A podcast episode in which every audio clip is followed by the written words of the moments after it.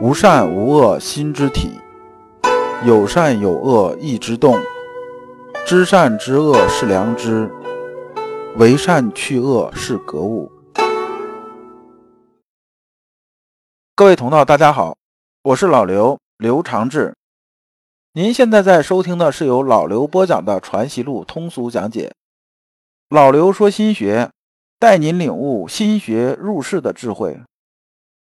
各位同道，大家好，今天我们继续讲解《传习录》。今天的题目是“至诚前知”，对应的《传习录》章节是二五九、二六零。我们看《传习录》原文：二五九，亦有问功夫不切，就是有个人呐问先生说啊，我这功夫怎么用来用去用不到地方呢？就是我修心呐，总修不到切实之处啊。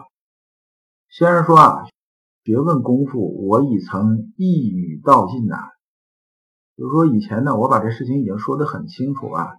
怎么做功夫啊，就是个致良知啊，这已经说得非常清楚了。你怎么转来转去，转去转来，总是在问我这个问题呢？就是你转来转去，总是在问我为什么功夫不切啊？怎么没有根儿啊？我都告诉你根儿在哪边了。然后呢，你总是围着它转圈儿。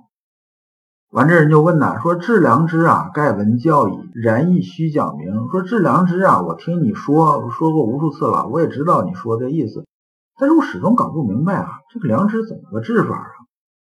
先生这时候啊也是挺无语的，因为教学这种事情啊，是和学生的资质是很有关系的，有的人呢资质就好一点，一点就透。有的人呢，你是跟他讲来讲去，讲去讲来，他始终啊不得要领的，这没办法，那你只能接着说吧。先说呀，治良知这事儿啊，如果能用语言和文字说得清清楚楚、明明白白，它就不是治良知了。就是语言和文字啊，它携带信息能力是非常有限的，这是没办法的事儿。说良知啊，本来它是明白的，那你怎么让它明白起来呢？就是实落用功便是啊。就是你老老实实静修，你先从啊收束心猿意马开始入静，触摸心体，视上摩，一步步来。你得用功啊！你不用功，光在那说有什么用啊？现在我也见到很多这种啊，就是说所谓的我在修心学，我在修什么什么什么，最后你发现呢，他都是嘴把式啊。他坐这说的时候啊，说的侃侃而谈，引经据典，那真的是很厉害。但实际上呢，一天功没练，就相当于什么呢？相当于这个人呐，把这个开车这驾驶手册背得滚瓜烂熟啊，各种情况也是背得滚瓜烂熟了。你跟他一聊，你说，哎呀，我这开车在山上啊，我碰到一斜坡，哎，这个路还滑，怎么办？他马上告诉你，这怎么办？怎么办？怎么办？然后呢，你说这个我过河，我怎么办？哎，我这个路上啊爆胎了，怎么办？他都能给你说出应对了。他说你啊，这个操作要领有这么三点：第一，怎么地；第二，怎么地。第三怎么地？但是呢，你按照他这种方法做可不可行呢？这个咱们先放一边，且不说可行还是不可行。但这种人呢，可能他自己连车都没摸过，你让他真上去开车的时候啊，他立马就麻爪了。所以这个人呢，问这个东西呢，问来问去也就这样子。就是说呢，我总想在知识层面把这东西说清楚了，但是呢，又不实际用功。这个东西啊，心学这个东西，它是个实修的东西。你不实修，那是真没有用的。我经常也在网上碰到有人下边问呐，问一些就是这种啊钻牛角尖这种问题。你说呢？他其实没实修，他也听不太明白。然后呢，他认为这就是我学问。这东西积累多了，有谈资了，他就觉得什么呢？觉得你看我心学修的还不错。其实啊，心性功夫是一塌糊涂，连心在哪儿都不知道，谈什么心性功夫啊？这人呢，接着又说啊，说那你看我这个确实没有太懂，你再说一遍吧，就说你把它讲明白了吧。先生啊，这时候实在是没啥可说了。然后先生说了，子欲须你自家求，我亦无别法可道啊。说你呀，这事儿啊是向内求，你得问你自己，心长在你自己这腔子里边呢。你问我是没有用的。就像什么呢？就像你自己啊，皮肤上痒了，被蚊子咬了，对不对？你自己得抓呀。你不抓，你问我，你说，哎，你知不知道我哪儿痒？你帮我抓一下，我怎么知道你哪儿痒啊？对不对？这先生这时候举了一个例子，说有这么个禅师啊，只要有人来问法呢，就把竹尾啊就拿起来跟人家比划。就是咱们讲的，就是拂尘呐。拂尘是干嘛呢？看肯定是打扫这个灰尘的，对不对？叫拂尘嘛。他意思跟人说啊，说你修心性啊，你想明心见性修禅呐，其实啊，你就是把你心头这种灰尘的打扫掉啊，打扫掉之后它就干净了，就相当于我们擦镜子，把这镜子擦干净了，哎，这个就亮堂了，大概这意思。他每次来人呐，他都这么干，每次来人就这么干，他徒弟都看烦了，他基本上套路都能背得下来了。有一天呢，他徒弟就把他这佛尘给藏起来了，藏起来说看你来人之后你怎么办？这时候真来人了，这个禅师啊四处找这佛尘找不着啊，找不着怎么办呢？就把这空手提起来了，就假装啊我手里头提个拂尘的样子，跟人家说。先生就是说啊，说这个良知啊，就是我手里没办法提起来这个浮尘，你就当我手里有个浮尘就可以了。你说我只能比喻到这儿了，再往下我也没法说了。过了一会儿呢，又有人呢问这个先生啊功夫切要的事情。这先生啊这时候也是有点这个幽默的意思啊，就调侃的说：“我的主委何在啊？”有个意思说：“我那浮尘呢？”然后大家就开始哄堂大笑啊，就一时坐着皆悦然，就哄堂大笑了。二六零，或问至诚前知，这一段呢要抽象一点，讲起来不太容易懂。至诚前知啊，讲的是什么意思呢？说至诚之道可以前知，国家将兴必有真祥，国家将亡必有妖孽，见乎事归，动乎四体，祸福将至。善必先知之，不善必先知之，故至诚如神。这句话呢，是从《中庸》上来的，意思是说呢，只要我们足够诚啊，那么呢，我们就能什么呢？我们就能看到很多预兆，就能感觉得到。也就是说呢，之前我们讲那个“冲没无震，万物森然以聚”啊，就这东西啊，天地之间的气息已经开始凝聚。虽然我们看不到具体的东西，但是呢。我们能感觉到这个发展方向，比如说国家是将兴啊，还是国家将亡？从这个食草啊也好，还是从其他这种方向也好呢，我们基本能知道。这一段啊，听着好像是这个神乎其神的，其实不是这样子的。这里边呢，先生回答：成是实理，只是一个良知；实理之妙用流行，就是神；其萌动处，就是己。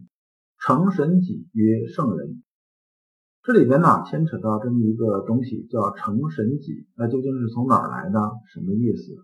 成神己啊，是周敦颐通书第四章里边讲的，就提出这个概念，讲既然不动者成也。其实啊，这个成在这里边的意思啊，就是气机的这种实相。就是相当于啊，我们这个心体啊、气机啊，它是说不动的这种情况下，就完全安静下来、沉静下来。这时候，我们讲气机实相就是个成。那么感而遂通者神也。神呢，这就是指感应外物形成七情，讲的是这部分东西。这时候叫神。动而未形有无之间者即也。这个意思呢，就指未发之众。未发之众讲什么？讲中和之道。咱们之前讲过很多次了，这里边呢再复习一下：喜怒哀乐未发为之中，发而结众结谓之和。那么中是什么呢？中就是说啊，人这种气血运行起来，情绪也运行起来，就像什么呢？就像一个弓箭手啊，把弓拉满了之后啊，准备射箭这种状态，这就是完全的弯弓如满月这种状态。但这时候啊，箭没有射出去，箭始终跟着靶子在动，这就是未发之众。发而结中结呢，为之和，是说呢，无论靶子怎么动，只要我一撒手，这箭射出一定是射到靶子上。就说我七情只要一发动，发动出去之后，肯定是恰到好处。这就是讲的中和之道。所以啊，成精故明，神应故妙，体微故幽。成神己曰圣人，讲的是根本。那么下边啊，先生说啊，说圣人呢，也无非就是如此而已。那么圣人呢，不贵前之，祸福来之，祸福之来，随圣人有所不免呐。说圣人呢，他即使知道前面后面的事情，祸福来的时候，圣人是不是一定能避祸呢？这个真不一定。你比如说啊，上古的时候有个人叫比干呐，他看到什么呢？他看到这个纣王画了一副象牙筷子，他就知道这国家要糟糕了，因为上有所行，下必效之啊。你想上行下效，上梁不正下梁歪。然后啊，有很多人劝谏纣王啊，但是呢，都被这个纣王给拉出去砍了。那比干这么聪明的人呢？比干是圣人呢，他怎么能不知道？他去劝谏的时候呢，纣王一定不杀他呢？其实啊，他心里非常清楚，他这一张嘴，这命就没了。但是作为他来讲啊，那他必须得做选择：是苟且的活，还是站着生？就是要维护心中良知之道啊。那怎么办呢？他只能站着而生啊。所以呢？他起来是劝谏，他明知有祸，也就是说，孟子讲的“自反而缩，随万千人，无往矣”啊。所以从圣人的角度呢，关于通变也好，良知前后也好，这所有这些东西啊，那么呢，最后要的都是一个良知之心呢，就是我这个心里边的天理落在心的本体上，保持啊天理而不变啊，而不能有私心。所以啊。不能有啊趋利避害的这种意思出来，就是说不能有趋利避害这种私意出来啊。那么讲这个少子啊，少子指的是谁呢？指的是邵雍啊。邵雍是北宋的易学家，这人很厉害的。基本上从预测这个角度来说呢，他基本上是没有什么东西算不到的。但是呢，即使是这样的话，他算不算圣人呢？他不算。这里边就讲了一个点，就是什么呢？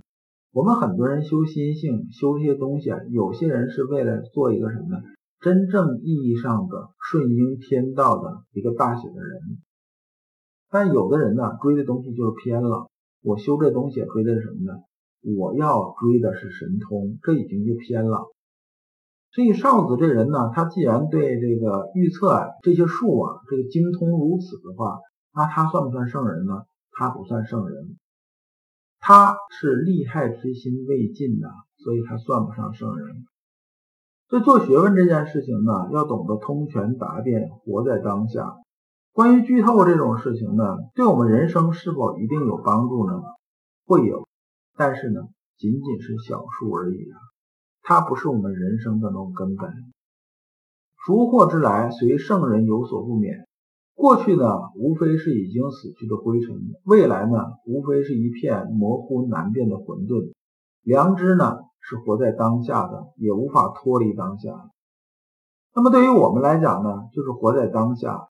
良知展现出来的东西是什么呢？就是对的就去做，错的呢就去克制。不要去发愁说预知未来啊，我们就能做不吃亏的事儿，怎么样怎么样的？这是不是这样子的？这个呢，就已经脱离了致良知这条大道了。如果呢，我们一直受制于前知和往事这种困扰啊，这一辈子你都走不上正道的。等到你认知到一定程度的时候，你就知道什么呢？后悔是没有用的。与其后悔啊，消耗你的时间和精力呢，在这里边转圈子，不如好好活在当下。而前知是不是一定有用的呢？对于整个人生的意义来讲，前知其实也没有多大用处。如果你不知道如何进入心学殿堂，如果你在为人处事时经常左右为难，如果你在入世践行时经常茫然无措，那么你可以加老刘的微信。老刘的微信是老刘说心学的首字母加三个六。老刘为你答疑解惑，带你趟过晦涩的暗河，到达智慧的彼岸。这一讲啊，我们就讲完了。下一讲我们讲无知无不知，感谢诸君。